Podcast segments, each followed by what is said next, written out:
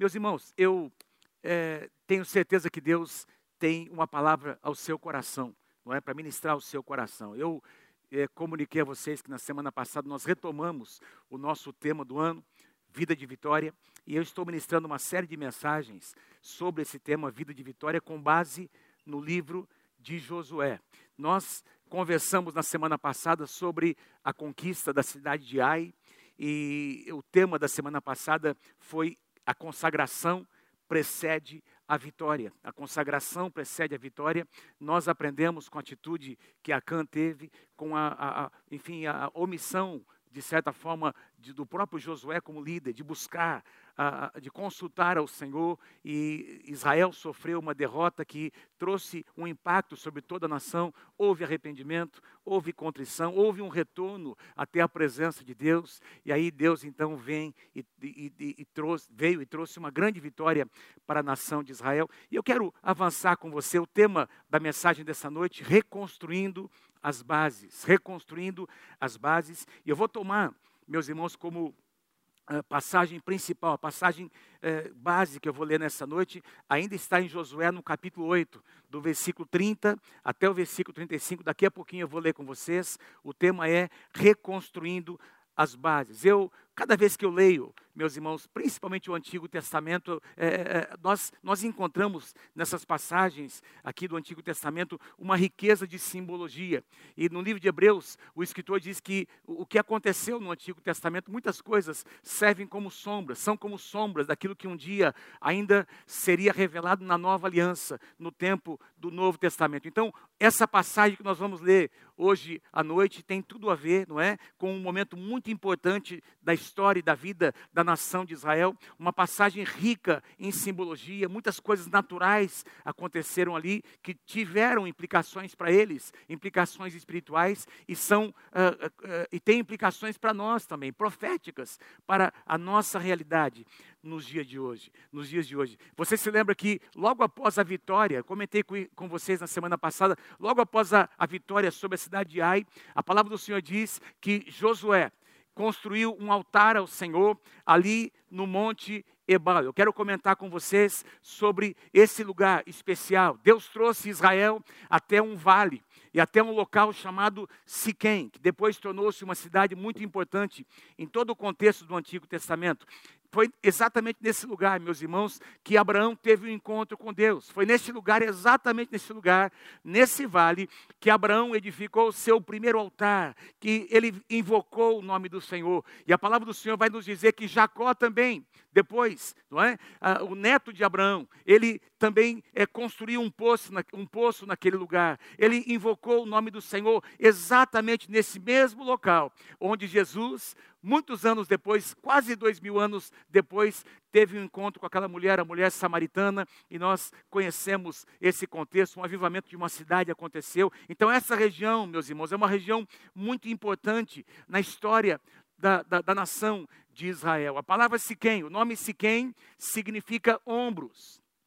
O nome Siquém significa literalmente ombros. E quando a gente pensa é, no, no, contexto da palavra de Deus, ombros é, é, tem a ver com responsabilidade, não é? Ombros significam a capacidade de alguém suportar cargas, não é? É, é a responsabilidade que alguém, uma pessoa madura, tem em Deus de suportar cargas. E Deus, eu creio que estava trazendo, meus irmãos, Israel para esse lugar chamado Siquém, para colocar sobre os ombros de Josué e sobre toda a nação uma responsabilidade, fazer com que eles pudessem refletir sobre esse momento. Essa cidade, esse local, é? estava num vale entre dois montes. E esses dois montes, a palavra de Deus nos diz que um deles, ao norte de Siquém, chamava-se Ebal. E havia também um monte ao sul de Siquém, chamado Gerizim. Monte Ebal, no norte de Siquém, Monte Gerizim, ao sul de Siquém. E esses dois montes, nesses dois montes, aconteceram algo muito importante que eu quero ler com você aqui, a partir do versículo 30, Josué, capítulo 8, do, a partir do versículo 30 até o versículo 35, diz assim: Então Josué construiu no monte Ebal um altar ao Senhor, o Deus de Israel. Versículo 31. Conforme Moisés, servo do Senhor, tinha ordenado aos israelitas. Ele o construiu de acordo com o que está escrito no livro da lei de Moisés, um altar de pedras não lavradas, nas quais não se usou ferramenta de ferro. Sobre ele ofereceram ao Senhor holocaustos e sacrifícios de comunhão. Ali, na presença dos israelitas, José copiou nas pedras a lei que Moisés havia escrito, e todo Israel, estrangeiros e naturais da terra, com os seus líderes, os seus oficiais e os seus juízes, estavam em pé dos dois lados da arca da aliança do Senhor, diante dos sacerdotes levitas que a carregavam. Metade do povo estava em pé, em frente ao monte Gerizim, e a outra metade em frente ao monte Ebal tudo conforme Moisés, servo do Senhor, tinha ordenado anteriormente para que o povo de Israel fosse abençoado. Versículo 34. Em seguida, Josué leu todas as palavras da lei, a bênção e a maldição, segundo o que está escrito no livro da lei. Ele está referindo-se aqui ao livro de Deuteronômio, capítulos 27 e 28. Não houve uma só palavra de tudo que Moisés tinha ordenado que Josué não lesse para toda a Assembleia de Israel, inclusive mulheres, crianças e os estrangeiros que viviam no meio deles. Eu quero chamar a sua atenção nesses cinco versículos aqui.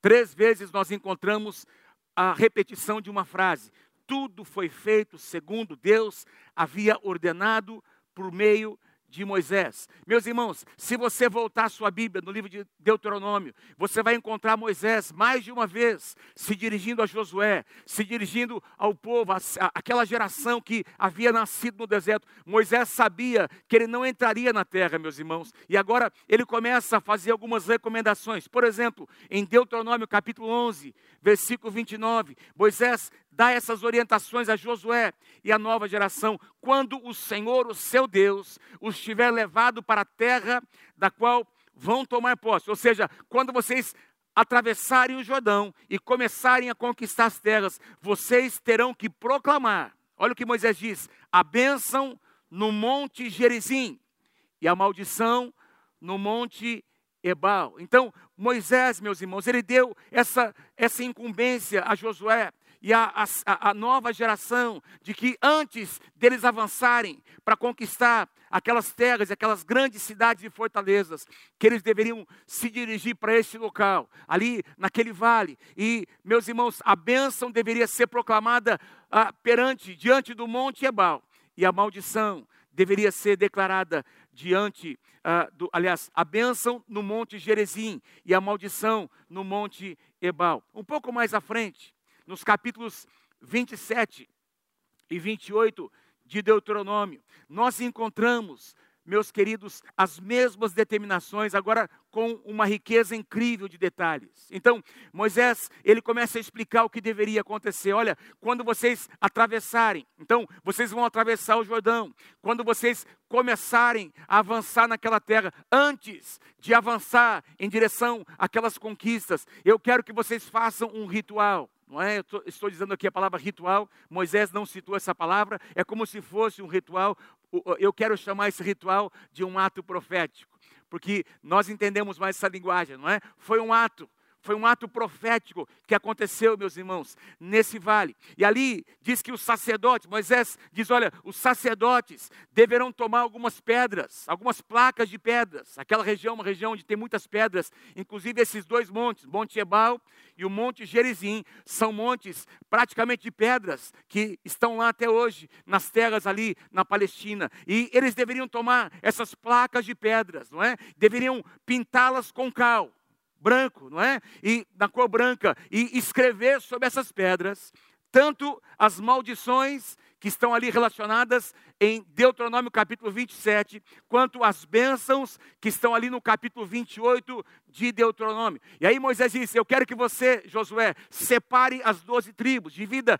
seis tribos, estarão com metade da congregação, com as seis tribos, não é? Ah, com, toda, com toda a população de Israel referente a essas tribos, voltada para o Monte Ebal, que está ao norte, e o restante das tribos, as outras seis, estarão voltadas para o Monte Gerizim. Nós estamos falando de dois grupos, meus irmãos, que estão no mesmo lugar, cada um deles olhando para uma montanha diferente, porque, porque essas montanhas, elas são simbólicas. E aí a direção de Moisés foi, olha, é, a, a, aqueles, alguns sacerdotes vão subir ali naquele monte, no monte Ebal, e vão tomar essas placas de pedra, depois de escrevê-las, não é? As maldições, e vão declarar todas essas maldições, e a mesma coisa vai acontecer com aqueles sacerdotes que, que estiverem ali voltados para o monte Gerizim. Essa foi uma prática, meus irmãos, que tornou-se tão conhecida que a partir desse evento, o Monte Ebal passou a ser conhecido como Monte da Maldição e o Monte Gerizim passou a ser conhecido como o Monte da Bênção. E tem algo muito profético, eu quero eh, conversar com vocês. Eu, eu consigo encontrar aqui, meus irmãos, Deus trazendo o povo, o seu, a sua a, a, a, nação de Israel, o povo que ele tanto, tanto amava, para esse lugar, um lugar onde ele estava agora reconstruindo, refazendo as bases, não é? Estabelecendo as bases novamente para que eles pudessem avançar contra os seus inimigos. A primeira lição que nós aprendemos aqui, meus irmãos, que é preciso, é preciso parar é preciso parar. Eu queria que você guardasse essa frase. É preciso parar para reavaliar. É preciso, em alguns momentos da nossa vida, da nossa trajetória, nós precisamos parar para fazer avaliações sobre nós mesmos. Eu creio que isso acontece, meus irmãos, muitas vezes de tempos em tempos. Parece que Deus, ele, ele faz isso, ele, ele faz com que a gente pare, com que a gente reflita. Por que, é que nós estamos aqui? Qual é a razão de nós existirmos? De onde nós viemos? Para onde nós estamos indo? E foi exatamente que ah, ah, isso que Deus fez com o povo de Israel, uma autoavaliação. De repente, eles andaram da cidade de Ai até esse vale, meus irmãos. Foram 40 quilômetros. Foi uma caminhada de 40 quilômetros com as crianças, com os jovens, com os adolescentes, com as pessoas, não é com os casais, com os sacerdotes, com os líderes daquela nação. E eles caminharam por esses 40 quilômetros e naquele lugar eles pararam para fazer, para refletir sobre os seus planos, sobre aquilo que eles haviam estabelecido como meta. Vocês sabem que Josué, Josué era um líder estratégico, ele tinha os seus planos. E a palavra de Deus nos diz, meus queridos, em Provérbios, capítulo 16, versículo 1, que é da natureza humana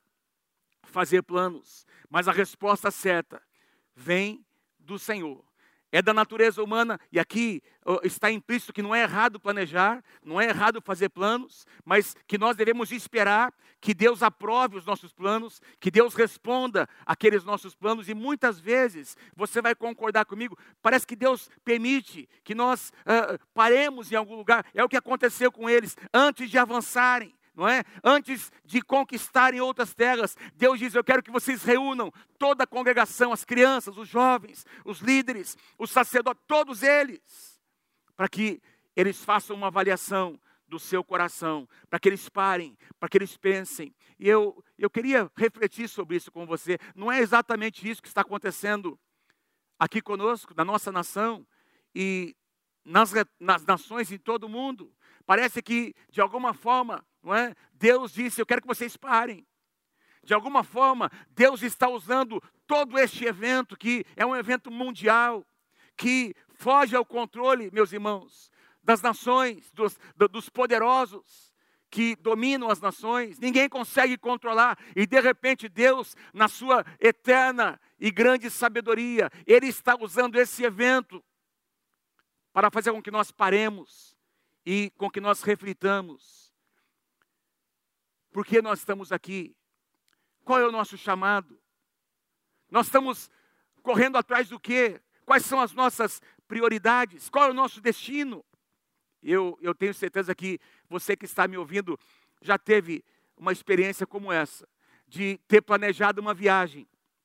Então você estava saindo do ponto A para chegar no ponto B. E de repente, no meio daquela trajetória, alguma coisa aconteceu.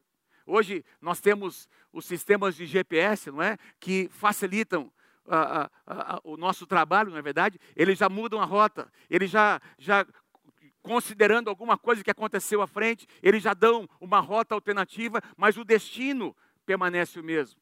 E às vezes a viagem, ela vai ficar um pouco mais demorada, e, e, a gente vai passar por algumas situações que a gente não esperava, não é? Uma, uma estrada que está sendo ali reparada, um acidente no meio do caminho, e aquele, aquele, aquela ferramenta, não é? Dirige, então, ela, ele muda a rota, mas o destino continua sendo o mesmo. E eu creio que isso, exatamente isso está acontecendo com cada um de nós hoje, de alguma forma, nós temos um destino, nós continuamos tendo um destino, nós continuamos tendo os nossos alvos, não é? Deus tem escrito algumas coisas na história e nós vamos chegar lá, mas de repente, Deus permitiu que algumas coisas que nós não conseguimos entender hoje, e eu quero dizer a você que talvez só entenderemos alguns anos mais à frente. Os analistas estão dizendo que o mundo nunca mais será o mesmo que haverá um novo normal, que as coisas nunca mais serão como eram antes. A dinâmica, não é? A, a, maneira como nós nos relacionamos, como nós interagimos, mesmo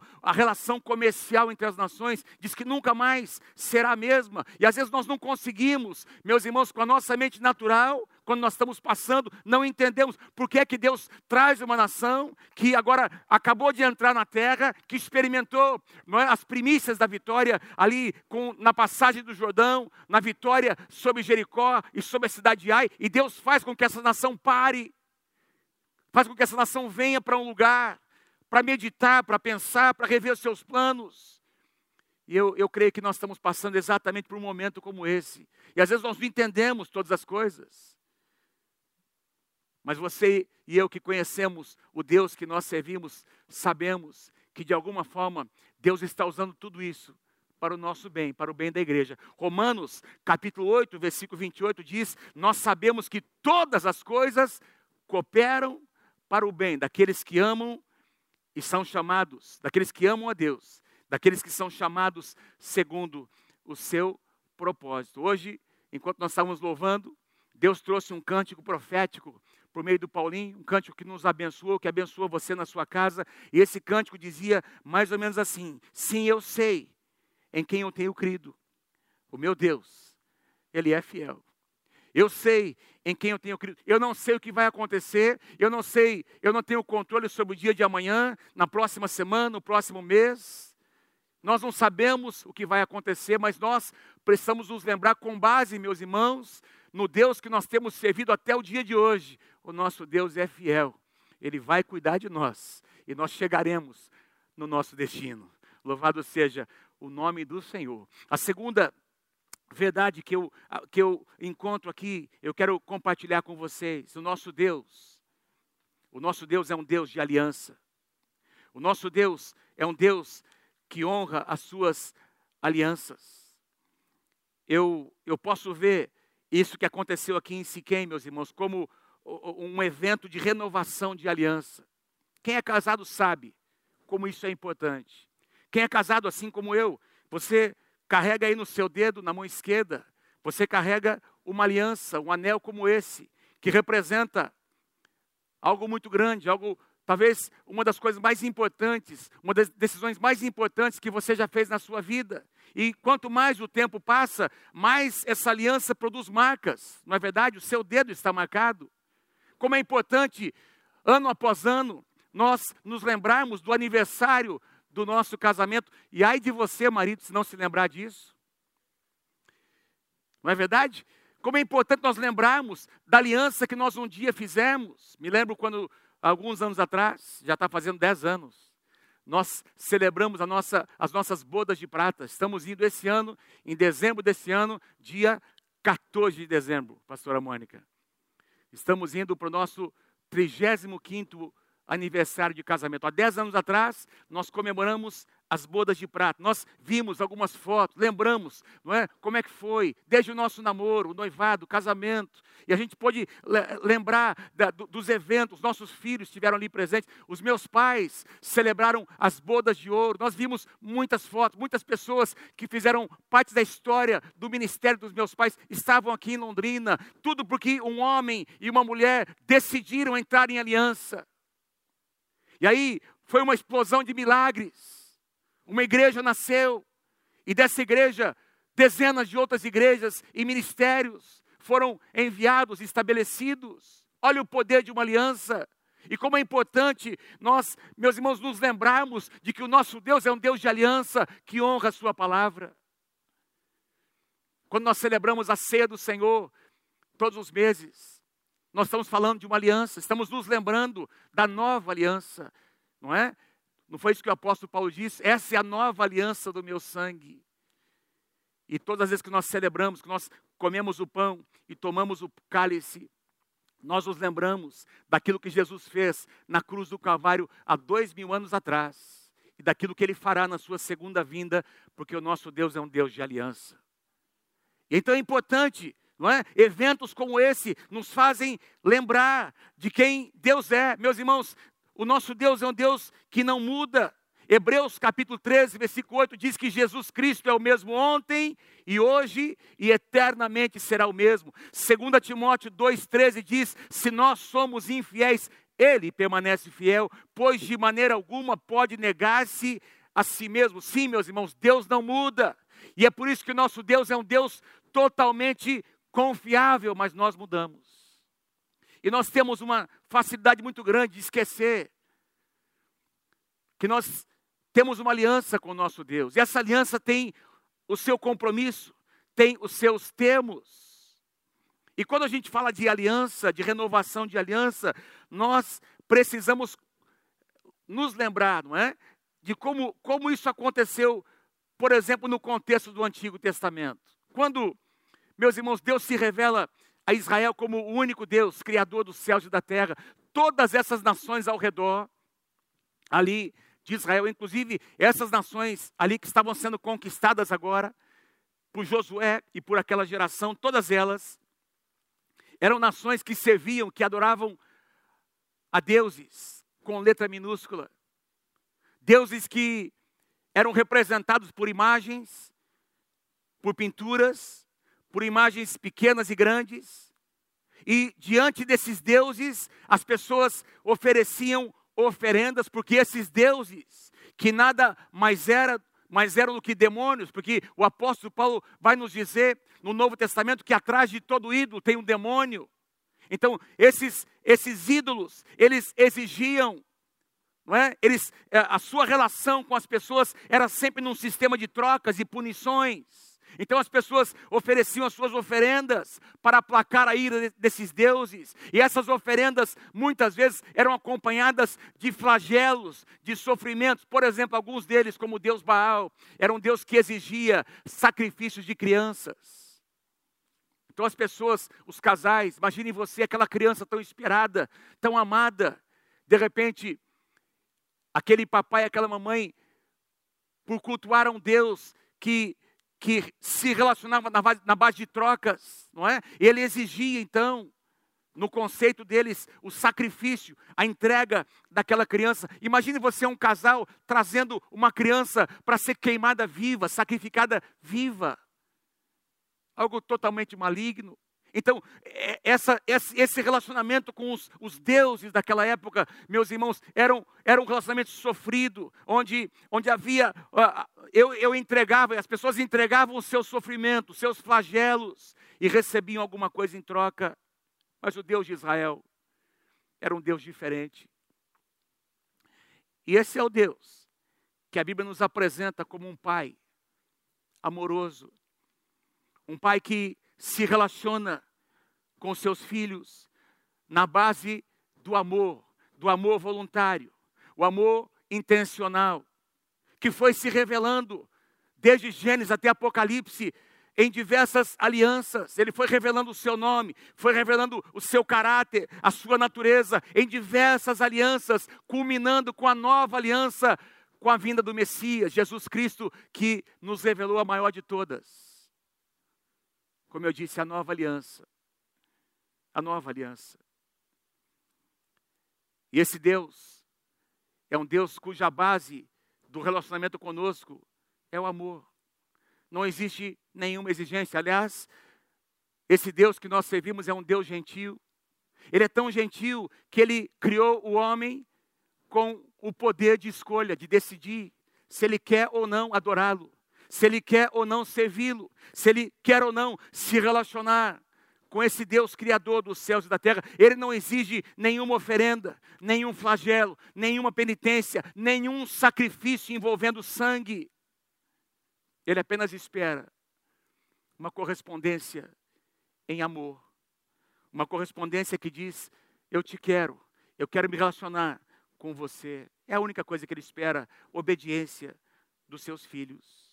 E quando nós lemos, meus irmãos, sobre a as maldições e as bênçãos que estão lá em Deuteronômio capítulo 27 e 28. Quando você faz a leitura, você pode fazer isso na sua casa depois, aquilo que Moisés determinou que fosse escrito em pedras e fosse lido. Nós não sabemos quanto tempo, quem sabe foi o dia todo para eles escreverem naquelas pedras, quem sabe passaram ali alguns dias escrevendo, talhando aquelas pedras e depois lendo todo, todo aquele capítulo 27 e 28 de Deuteronômio para as crianças, para os jovens, adolescentes, para os casais, para os líderes, todos estavam ali diante do Senhor. E aí alguém pode dizer, mas pastor, como pode ser, como, como assim?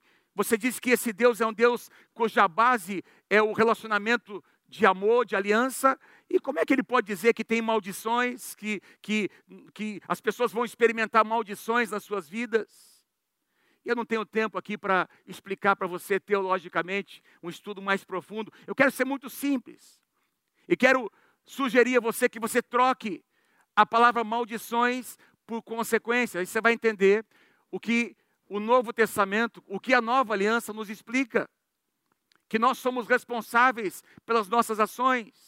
Nós somos responsáveis pelas nossas escolhas. Vamos ler Deuteronômio capítulo 28, quando fala sobre as bênçãos e as maldições. Vamos trocar a palavra maldições por consequências. Deuteronômio capítulo 28, versículos 2 e 15. Todas essas bênçãos, Moisés disse ao seu povo, todas essas bênçãos e meus irmãos, Josué leu exatamente essas palavras com aquela relação de todas as bênçãos e de maldições que eu não tenho tempo de ler com você nessa noite. Todas essas bênçãos virão sobre vocês e os acompanharão se vocês obedecerem ao Senhor, o seu Deus. Versículo 15. Entretanto, se vocês não obedecerem ao Senhor, todas essas maldições, vamos trocar maldições por consequências, todas essas consequências cairão sobre vocês e os atingirão. Então, o que a gente percebe aqui, meus irmãos, nesses versículos, que é que a, a palavra de Deus, nesse contexto aqui, diz respeito à escolha. Se você escolher a obediência, a bênção de Deus virá sobre a sua casa. Se você escolher a desobediência, você sofrerá consequências. Eu pergunto a você, não é assim no mundo natural? Você que está aí conectado ouvindo essa mensagem, nesse mundo em que nós vivemos, nós encontramos limites, encontramos regras, encontramos parâmetros que a lei dos homens estabelece para que haja equilíbrio na sociedade, para que todos possam uh, ter o direito de ir e vir, sem prejudicar uns aos outros. Há leis e há princípios. Caso contrário, meus irmãos, seria uma verdadeira anarquia. E nós temos essa escolha de observar os parâmetros, de escolher observar ou então escolher desobedecer. Eu me lembro quando eu tirei a minha carta de motorista aos 18 anos de idade, faz um tempinho já que isso aconteceu. E eu me lembro que logo após tirar minha carta de motorista, eu passava com o carro do meu pai ali em frente, quando tinha uma blitz de, de, daqueles guardas, e eu fazia questão de encarar os guardas, assim, porque eu queria que eles me parassem só para eu mostrar minha carteira de motorista. Não é? Tinha acabado de fazer 18 anos de idade, só para mostrar para eles que eu estava dentro da lei, não que eu tivesse dirigido antes, não é? Sem carteira, isso não aconteceu. Mas como é importante quando nós estamos dentro, quando nós estamos dentro dos parâmetros, quando nós estamos fazendo, quando nós escolhemos fazer a coisa certa, não há condenação. Nós estamos debaixo da bênção. E se quem, lembrando do significado, ombros, responsabilidade, em se quem, meus irmãos, toda a nação de Israel é dividida em dois grupos, diante de dois montes que representam duas possibilidades que existem até o dia de hoje. Vocês podem obedecer, decidir obedecer e receber a bênção, ou vocês podem escolher desobedecer. E a bênção então será retida até que você se arrependa, até que você retorne, até que você uh, decida, escolha novamente obedecer uh, por sua própria vontade. Eu creio que a, a, a parábola do filho pródigo, ela é um exemplo que nos mostra, meus irmãos, que nós não estamos falando aqui sobre filiação. A filiação nós temos, mas nós estamos falando sobre o privilégio de um filho obediente e a perda dos privilégios de um filho que é desobediente.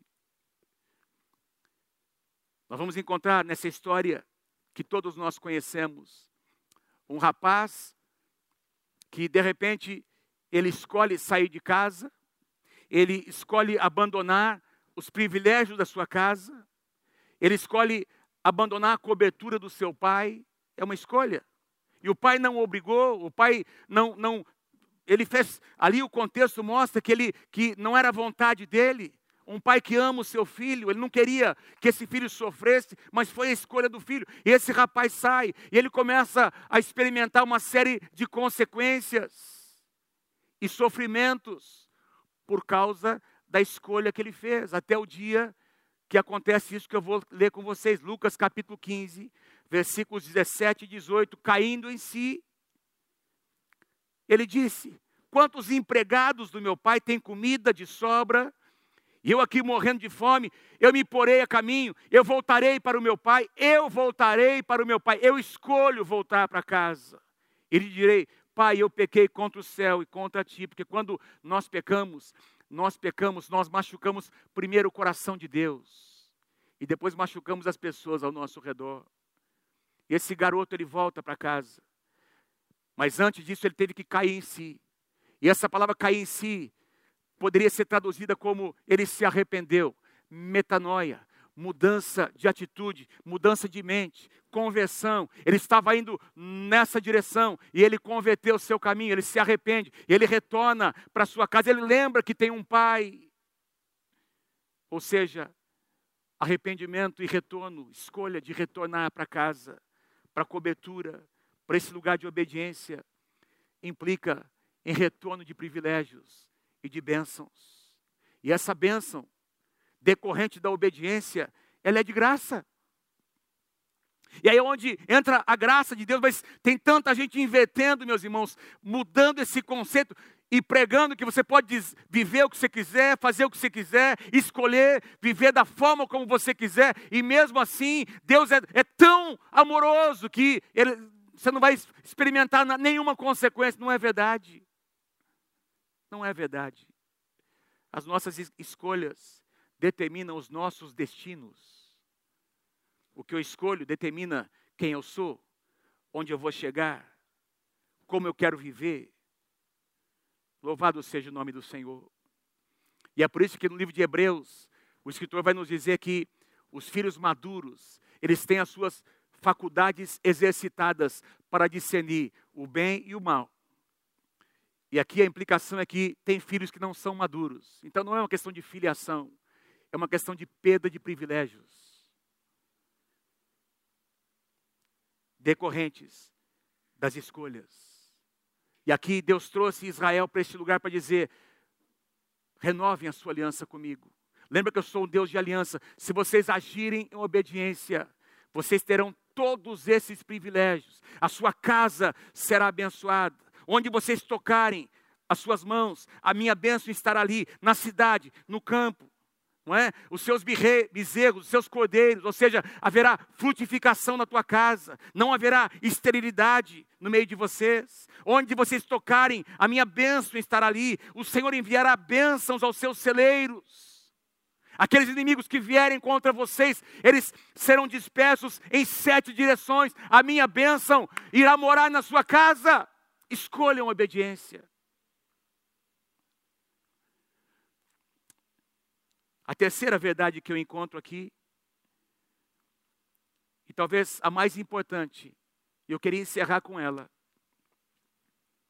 O sacrifício do cordeiro, ou daquele animal inocente ali, não foi, não disse que era um cordeiro, mas é, era um animal inocente que estava sendo ali sacrificado. O sacrifício desse animal inocente foi suficiente. E aponta profeticamente para o sacrifício do Senhor Jesus. Eu quero ler com você Josué capítulo 8, versículos 30 e 31. Então Josué construiu no monte Ebal um altar ao Senhor. Naquele monte, vocês se lembram, onde as maldições seriam declaradas, no monte Ebal. Um altar ao Senhor, Deus de Israel, conforme Moisés, servo do Senhor, tinha ordenado aos israelitas um altar de pedras lavradas, ou seja, pedras brutas, onde as mãos dos homens, as, as, ferramentas de um homem não teriam tocado, não é? Pedras brutas nas quais não se usou ferramenta de ferro. Sobre ele, sobre este altar, ofereçam ao Senhor holocaustos e sacrifícios de comunhão. Tem aqui dois eventos envolvendo pedras. O primeiro, aquelas pedras que foram uh, tomadas, não é? Placas de pedras onde a lei, a palavra do Senhor foi escrita e o segundo evento envolvendo pedras, esse altar com pedras brutas, pedras onde ferramentas humanas não tinham trabalhado, não tinham tocado, ou seja, não tem nada a ver com a capacidade humana, não tem nada a ver com a criatividade de um homem, de uma mulher. E ali sobre aquele altar, meus irmãos, de pedras brutas, um sacrifício de um animal inocente foi oferecido ao Senhor. Sangue foi derramado. Agora, por favor, imagine esse animal sendo sacrificado num altar que foi edificado no monte da maldição, Monte Ebal. E esse sangue escorrendo por esse altar, tocando aquela montanha. Pensa em Jesus Cristo, o Cordeiro de Deus que tira o pecado do mundo, também numa colina, morrendo na cruz seu sangue sendo derramado. E a palavra do Senhor nos diz em Gálatas 3,13 que Cristo nos resgatou da maldição da lei, fazendo-se Ele próprio maldição em nosso lugar. Israel, meus irmãos, a partir daquele dia, poderia se lembrar, a nação de Israel, de que o sangue daquele animal seria suficiente para anular a maldição. Sabe que eu vejo aqui, é como se Deus estivesse mostrando para eles: olha, por si só, vocês não conseguirão cumprir esses mandamentos. Olhem para o sacrifício. Lembre-se do altar, é profético para nós. Meus irmãos, a obediência nós podemos decidir no nosso coração, mas eu e você vamos nos lembrar quantas vezes nós prometemos coisas para os nossos filhos, para nossa esposa, para o nosso marido, para as pessoas que nós amamos, para o próprio Deus. Aí ah, eu vou fazer isso, eu vou fazer aquilo, eu vou mudar aqui e ali. E nós, meus irmãos, logo nos esquecemos. E aí, nesse momento em que nós nos equivocamos, o que é que nós nos lembramos, meus irmãos? Qual, qual é a, a, grande, não é? a grande saída, a grande solução? É nos lembrar do que Jesus fez por nós lá na cruz do Calvário, de que o sacrifício do Cordeiro foi suficiente. Nós não vamos conseguir cumprir, mas com a graça de Deus, nós seremos vitoriosos. Com as nossas forças, as tentações não serão vencidas, mas com a graça de Deus, nós vamos crer no que Paulo diz aos Coríntios que nenhuma tentação virá sobre nós maior do que a capacidade que Deus nos dará para vencer aquela tentação. Por quê? Por causa do sangue do Cordeiro. Por causa do sangue do Cordeiro. Eu e você fomos comprados, fomos lavados por esse sangue. É nesse sangue que nós temos a redenção, a justificação. É por causa desse sangue que, tem, que nós temos paz com Deus. É por causa desse sangue que eu e você podemos viver uma vida de vitória nas nossas vidas diariamente, que nós podemos ter comunhão com Deus, que nós podemos orar e crer por proteção de Deus. Nós temos a proteção do sangue. Nós temos a proteção do sangue. Eu creio que nesses dias, meus queridos, de quarentena, em que nós estamos aí reclusos, não é? Os nossos planos, de alguma forma, tiveram que ser colocados na prateleira. Deus, eu quero sugerir a você que Deus nos trouxe para um lugar chamado Siquém. Para que nós façamos algumas reflexões. Por que nós existimos? Quais são as nossas prioridades? Quais são os motivos da, da, das nossas lutas? Qual é o nosso destino? Quem somos nós? É um tempo de avaliação, reavaliação. É tempo de renovar nossa aliança com o nosso Deus. O nosso Deus permanece fiel, mesmo quando nós não somos fiéis. Nosso Deus é um Deus de aliança. E acima de tudo, o sangue de Jesus está sobre as nossas vidas. O sacrifício do Cordeiro é suficiente